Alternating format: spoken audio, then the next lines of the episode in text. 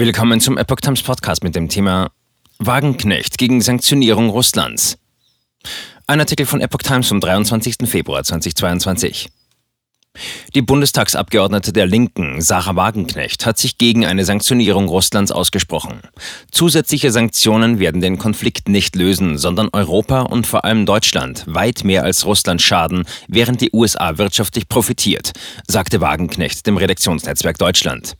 Zugleich verurteilte sie die Anerkennung der selbsternannten pro-russischen Volksrepubliken Donetsk und Luhansk in der Ostukraine durch Russland und machte für die Zuspitzung der Situation auch den Westen mitverantwortlich.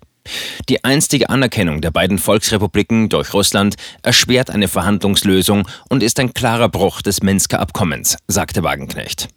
Wagenknecht forderte anzuerkennen, dass Russland die entgegen ursprünglichen Zusagen vorangetriebene NATO-Osterweiterung seit Jahren kritisiert und deutlich gemacht habe, dass es eine NATO-Mitgliedschaft in der Ukraine unter keinen Umständen hinnehmen werde. Die nach 1998 erfolgte NATO-Osterweiterung sei aus russischer Sicht eine Provokation gewesen. Das westliche Militärbündnis gebe 18 Mal so viel für Rüstung aus wie Russland.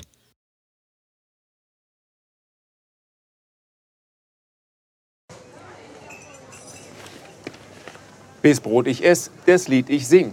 In Zeiten von Twitter und Facebook hat diese Redewendung aus der Zeit der Minnesänger neu an Bedeutung gewonnen. Bis Brot ich ess, das Lied ich sing bedeutet in der Medienwelt, dass Zeitungen die Interessen derer vertreten, die sie bezahlen. In Deutschland sind dies meist Parteien, Werbekunden oder Stiftungen einflussreicher Geldgeber.